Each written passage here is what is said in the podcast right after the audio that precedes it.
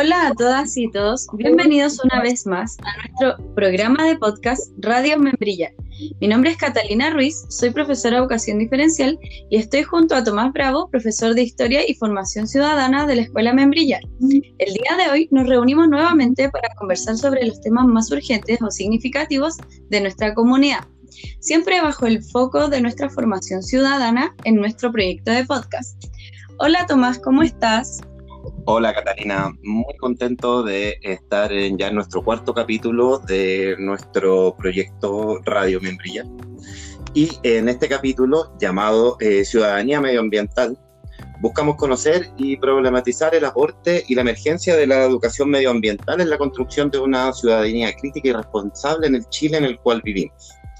Para ello, en este capítulo contamos con un invitado nuevamente de lujo, don Víctor Uribe Olmos, quien es médico veterinario, docente de DUO, fundación, perdón, eh, fundador de la corporación Siembra Cambio y representante del proyecto Jóvenes por el Cambio Climático. Además, de un buen dato que tenemos aquí, es hermano de una ex docente de nuestro establecimiento, de la profesora Sandy Uribe. Aprovechamos de enviarle un cariñoso saludo. Bienvenido, Víctor, y muchas gracias por participar en nuestro proyecto. Hola a todos y todas. Eh, gracias a ustedes por invitarme. Eh, es un honor estar en este, en este podcast. Muy bien, muchas gracias. Eh, oye, mira, para comenzar la, entrevista, quisiéramos hacer una pequeña contextualización de la educación medioambiental. tenemos conciencia de que la primera aparición de este tipo de educación en nuestro sistema educativo data del año aproximadamente 1994 donde se consigna por primera vez la educación medioambiental como un instrumento de gestión en las escuelas de Chile. Hasta el año 2009, donde se establece la primera política nacional de educación para el desarrollo sostenible, dotando de herramientas y métodos para la educación sustentable en nuestro país. Ahí ya se comienza a vislumbrar la importancia de esta educación. Por eso quisiéramos partir con la siguiente pregunta. ¿Qué es la educación para el desarrollo sostenible y cuál es su importancia? Además de cuáles serían estos desafíos medioambientales al cual nos enfrentamos en el actual mundo en que habitamos. Una buena pregunta, una buena pregunta para partir. Eh, me gustaría dividir la pregunta como para ir eh, contestando paso a paso. Eh, lo primero es entender qué es el desarrollo sostenible. El desarrollo sostenible abarca tres pilares fundamentales, que es la economía, el medio ambiente y la sostenibilidad. Cuando hablamos de desarrollo sostenible, buscamos el equilibrio entre estos tres pilares, ya no uno sobre el otro, que es lo que actualmente vive este sistema. Eh, cuando lo llevamos esto al campo de la educación, existen un montón de teorías. Ya aquí no hay una definición de libro que se use para todo como en un diccionario, sino que acá podemos discutir dependiendo del autor. A mí los autores que más me gustan eh, siempre critican el modelo educativo, principalmente desde el punto de vista que indican que los culpables de las problemáticas ambientales no son las personas, tampoco son las empresas, sino que es la formación profesional. De acá podemos, ah. por ejemplo, eh, conversar respecto a, los profesionales de la ciencia hoy en día. Cuando nosotros pasamos en clase eh, las cadenas tróficas, hablamos siempre del león, o hablamos de la jirafa, o hablamos de los elefantes, y no hablamos, por ejemplo, de nuestra fauna nativa. Entonces, de partida a nivel nacional como profesionales ya tenemos desafíos. Sobre esto mismo, para hacer la conexión con la pregunta de los desafíos medioambientales, eh, primero está en conocer, en conocer cuál es nuestra fauna, conocer cuál es nuestra, nuestra biodiversidad. Siembra Cambio nace por eso, nace porque cuando estábamos en la universidad con mi grupo de amigos y amigas, eh, no nos gustaba trabajar con perrito y gatito. Hay que indicar que los veterinarios son más que perrito y gatitos ya tenemos un, rol fundamental dentro de la sociedad, ya sea a nivel de salud pública, de, controlando los alimentos, como a nivel de conservación de, fauna y biodiversidad, principalmente. Eh, cuesta entrar a ese mundo, eso sí, cuesta mucho. ahí entramos nosotros con, con la organización y, bueno, el gran desafío primero es reconocer cuál es nuestra biodiversidad y eh, indicar las problemáticas ambientales algo interesante que dice usted en el contexto es que en el 94 se habla de educación ambiental por primera vez en Chile, que eso también se debe a la ley 19.300. Que hoy miramos a la ley hoy en día, eh, bueno, tiene un montón de fallas totalmente discutibles y que es el gran desafío hoy en día, tratar de modificar esas fallas. Y mira, con respecto también a ya a lo que nos convoca eh, propiamente tal, que son las escuelas de Chile y liceos, etcétera, o cualquier tipo de centro de educación, eh, ¿cuál es el rol de estos espacios educativos frente a estas problemáticas? ¿Cuál es, la, cuál es su, su, su protagonismo? En la formación. Principalmente tiene que ver con un tema de formación, porque cuando nosotros educamos, y el, el modelo educativo como tal, eh, yo también trabajé en colegio.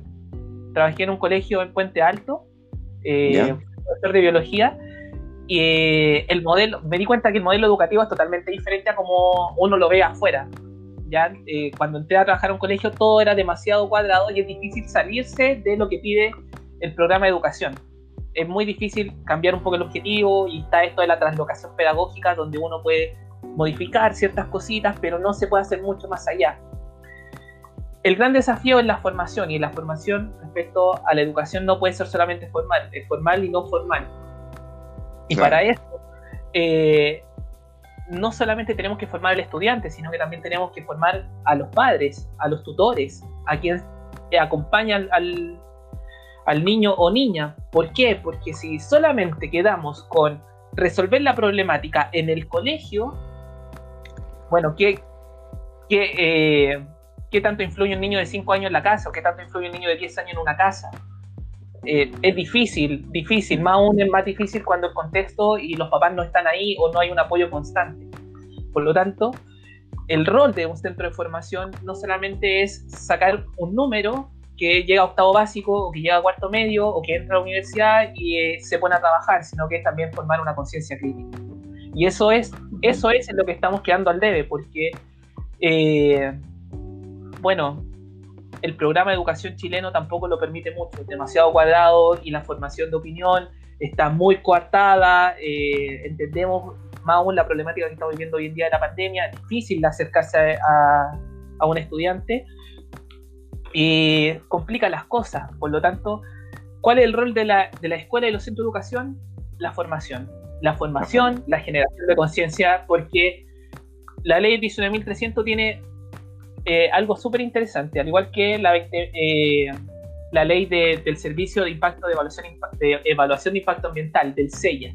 Y lo interesante de eso es que eh, habla del poder de las comunidades. Pero el ah, problema está que si uno va a leer la ley, dice que la difusión de esto, del poder de las comunidades que pueden intervenir en reuniones, que se tiene que informar, lo que pasa también tenemos, no, no, no hay una no hay una conexión ni una actualización de la ley. Y también las personas, eh, bueno, el buen chileno también se deja estar. Entonces, eso también influye, también influye a, que hoy no haya una formación ni una conciencia ambiental. Y bueno, y en esto también quiero ser súper crítico. Cuando uno habla de conciencia ambiental, no es solamente dedicarse a comprar cosas veganas o no solamente es reciclar, sino que también es eh, conocer y interesarse por algo. Sí, muy bien. Aquí igual podría dar un datillo freak respecto al tema del reciclaje en los colegios, que esto es súper polémico, porque los colegios no pueden tener un centro de reciclaje, porque si no son centros de acopio, y un colegio no puede ser centro de acopio. Ah, claro, sí, Entonces cuando uno, cuando uno va al colegio y dice como, oye, tengo un proyecto de reciclaje, como, es que no podemos ser centro de acopio, y, ahí todo se, todo se desmorona. Y también me pasó en un colegio que tenían, tenían permiso para ser centro de reciclaje, pero nadie se preocupó de enseñar cómo se hacía. Entonces, ¿qué pasó en ese colegio?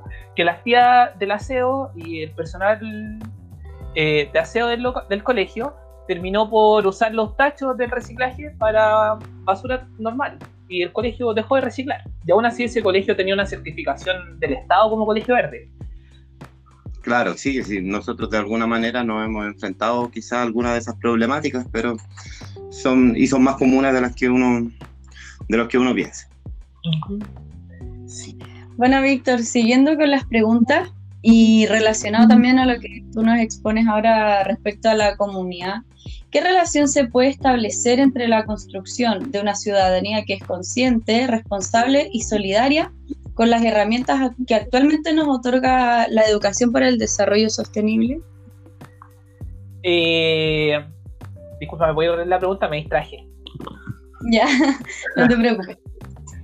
Eh, queremos saber qué relación se puede establecer entre la construcción de la ciudadanía consciente, que es responsable y también solidaria, con las herramientas que actualmente nos otorga esta educación para el desarrollo sostenible. Principalmente la ética. La ética es saber cuándo, eh, cuánto es lo justo ganar, cuánto es lo justo que yo tengo que producir y eh, cuál es el trato justo. Ya aquí desde el punto de vista más económico, eh, yo no mm. hago clase de responsabilidad social empresarial. Ah, la, la, ética es sumamente importante desde el punto de vista ya como una empresa como también de la sociedad. Si nosotros como sociedad fuéramos más solidarios, comprendiéramos que no somos dueños del ecosistema, somos parte del ecosistema, somos parte de un equilibrio. Hoy en día nosotros mismos nos hemos encargado, nosotros como, como personas, eh, nos hemos encargado de, de, generar este desequilibrio. Y es principalmente por eh, las problemáticas de extracción de cobre, o sea, de mineral en este caso Chile. Chile tiene problemas de deforestación, tiene problemas respecto al, al extravismo que hay en, el mar. Entonces, eh, la construcción de una ciudadanía consciente también es una construcción de una ciudadanía que está consciente de la, del ecosistema, que está consciente de cuál es la ecología del ser humano, como también la de los animales, como también la de la flora, como también la de los árboles. Ya hay, y hay que tener mucho cuidado cuando hablamos de las problemáticas eh, ambientales y cuando hablamos del medio ambiente, porque muchas veces en verdad se confunde y se piensa que esto es hipismo. Porque en los años 70, cuando aparecen estos movimientos, eran los hippies quienes llevaban la bandera y la batuta. Pero no, ahora son los científicos, son la gente de la ciencia. Y si bien desde el mundo de la humanidad, desde el mundo de la educación, se está avanzando a tomar las, eh, tomar las herramientas medioambientales y generar un desarrollo cognitivos los estudiantes, principalmente más de manera informal que formal, son pequeños avances que hay que reconocerlo. Dentro de la construcción de la ciudadanía consciente podemos hablar de actualidad, podemos hablar de lo que pasa con Escazú, de lo que pasa con el plebiscito. dentro de la constitución tiene alrededor de siete, eh, de siete eh, artículos que hablan del medio ambiente y otros 19 que hablan de la empresa. Entonces también tiene que ver de país cómo llevamos el cómo llevamos nuestro país, cuáles son nuestros objetivos, nuestras metas. Entonces, eh, una ciudadanía consciente sería una ciudadanía que sí exige este tipo de, mm. firmas de acuerdo, que sí exige una constitución que considere los, las problemáticas medioambientales y considera el medio ambiente no como una fuente de recursos, sino como parte del país. Mm. Y que también hay una conciencia del uso de los recursos naturales. Exacto, y por eso que es tan importante el tema de la ética, porque si nosotros éticamente comprendemos cuáles son nuestros límites y actuamos en base a eso, difícilmente eh, sobrepasaríamos. Ya esto igual cuando uno sabe que tiene que hacerle caso a la mamá y en verdad no lo hace y cuando lo hace ya se siente terrible y eh, se aguanta el castigo. Sí. Oye, Víctor, y también respecto a lo que estamos hablando, que es un poco más eh, respecto a la constitución, en el capítulo anterior estuvimos conversando sobre este proceso constituyente que se nos avecina ahora en octubre y queremos saber cuál podría ser la relación entre la redacción de esta nueva constitución y el cuidado medioambiental. Eh, bueno, la constitución en octubre, eh, todo el estallido social generó de cierta forma un cambio en, en la población en sí. O sea, yo me acuerdo antes de octubre, eh, la gente estaba mucho más solitaria. No había mucho apoyo vecinal, como que cada uno andaba en la suya. Después del estallido social se veía un, se veía un poco más de compañerismo en la gente. Esto generó que la gente se interesara más. Antes del estallido social el tema del cambio climático estaba pegando bien fuerte. Después del estallido social esto se guardó un poco bajo, bajo siete llaves y no se habló más. ¿ya? Y si bien existen eh, algunas campañas, algunos, algunas iniciativas por revivir lo que es el movimiento por el cambio climático, entendiendo el contexto pandemia, ojo, el cambio climático va a generar más pandemia, el cambio climático va a generar sequías. Eh, ya estamos viendo algunas problemáticas en el norte. El norte de la Camanchaca está, está transformándose cada vez más, más paralela al continente y no perpendicular. Si no hay Camanchaca, no hay agricultura en el norte si no hay agricultura en el norte, vamos a tener sequía. Si hay sequía, la gente va a tener que emigrar a buscar alimentos. ¿Ya? Y para eso estamos a unos 5 o 10 años, más no estamos. Entonces, eh, el cambio climático es una realidad, el proceso constituyente es de cierta forma esperanzador. ¿Por qué esperanzador? Porque nos permite eh, soñar con que se considere, se consideren las problemáticas ambientales y que ya no las problemáticas ambientales sean cosas de hippie, sino que sean políticas de Estado. Ya es súper curioso como nosotros como país miramos a países como Alemania, miramos países como Noruega, miramos países como eh, Suecia, Suiza, eh, miramos mm. Europa con admiración por el modelo que tienen, pero bueno, ellos, pero ellos vienen a depredar acá. Ellos acá tienen sus empresas donde generan su riqueza.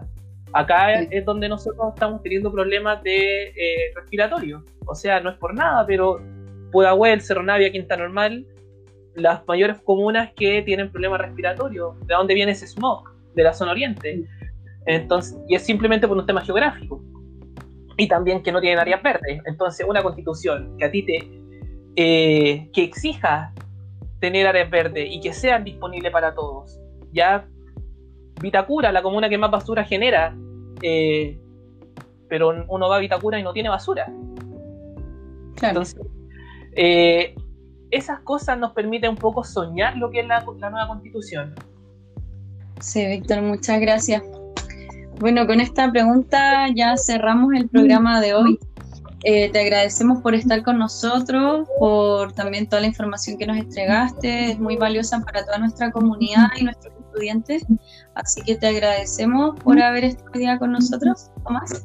Eh, nada, darte las gracias, Víctor. Eh, muy buena tu intervención y mm, espero que, no, que nos podamos juntar quizás en otra oportunidad, en algún proyecto medioambiental, estaríamos muy agradecidos. Sí, muchas gracias a ustedes por invitarme. En verdad, eh, es un muy buen espacio para conversar y discutir estos temas y cuando quieran, cuando quieran, yo feliz de volver a participar, ya sean en su programa o en algún proyecto que podamos tener como equipo. Eh, felices, ahí me encanta este tema y bacán haber aportado de alguna otra forma. Muchas gracias, Víctor. También recordarle a nuestra comunidad que nos pueden encontrar en redes sociales, Facebook, Instagram y en las aplicaciones audiovisuales. Muchas gracias a todos, gracias Víctor, muy bien. Igual ustedes, cuídense.